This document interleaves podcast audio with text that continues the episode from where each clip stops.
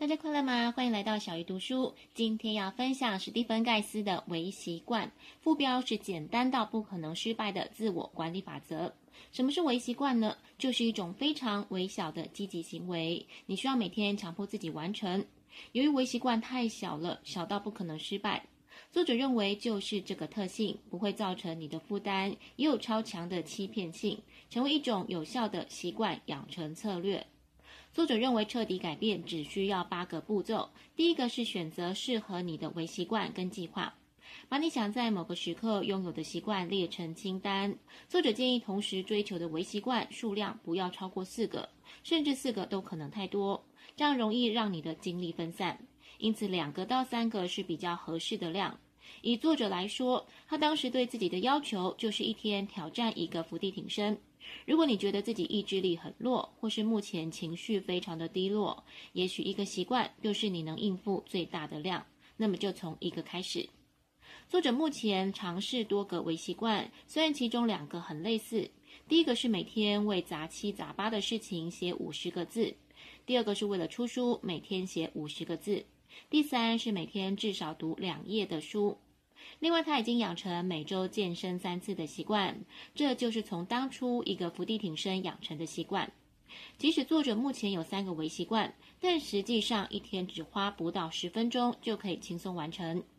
以我自己来说，我目前的微习惯有两个，一个是至少看五分钟的日文影片，另外一个是至少做瑜伽五分钟。这两个微习惯加起来，每天只花十分钟的时间，短到我当天如果没有做，都觉得不好意思。第二个步骤是挖掘每一个微习惯的内在价值。为什么有一些习惯别人建立起来很容易，对你来说却很难？其实这是因为内在价值的不同。如果习惯是源于你的生活观念，那么要建立就很容易；但如果习惯是来自同侪的压力，或是别人对你的期待，那么你的内心就会产生抵触。例如，你想要每天写作，你就要进一步问自己原因是什么。如果是因为你热爱写作，这就是建立习惯的好选择。又或者，你想要每天六点起床，接着进一步问自己为什么。如果你的答案是因为成功人士都这么做，那么你就很难养成这个习惯，因为你想要改变的原因来自外部的压力。因此，作者建议不要因为胆怯而选择不适合自己的生活方式。第三个步骤是明确习惯的依据，把它纳入行事历。培养习惯常见的依据有两种：时间跟行为方式。如果你打算根据时间来选择习惯，你可能会说：“我打算每周单数日去健身。”如果你打算依据行为方式来选择习惯，那么你可能会说，我打算吃完午饭的半小时之后去健身。作者建议，如果你是朝九晚五工作的人，就依据时间来选择习惯，这样效果比较好。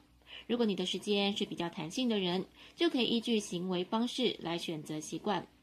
不过，作者也提醒大家，微习惯的根源是自主、自由、灵活度，目标是为了给你能量，让你不断取得成功。因此，有时候过于具体的习惯依据可能会让你不自在。比如，你打算在今天某个时间点跑步，这就是一个灵活的依据。但如果你规定自己在下午三点跑步，就比较不灵活。为了执行这个任务造成的额外压力，反而会增加意志力的消耗量。再看彻底改变的第四个步骤是建立回报机制，以奖励来提升成就感。例如，作者在完成写作的任务之后，会在 YouTube 看搞笑的影片，这是他给大脑有创意的回报。又或者，他会看着墙面的大型日历，上面有着满满的打勾，提醒作者取得了哪些进步。而微习惯就是建立在享受跟以及微小成就感的基础上。最后来复习一下，想要彻底改变，可以先从建立微习惯开始，而执行的诀窍有八个步骤。今天分享了前面四个，分别是：一、选择适合你的微习惯跟计划；二、挖掘每一个微习惯的内在价值；第三是明确习惯的依据，把它纳入行事历；以及步骤四，建立回报机制，以奖励来提升成就感。下一集我们将继续分享后面的四个步骤。小鱼读书，我们下次再会。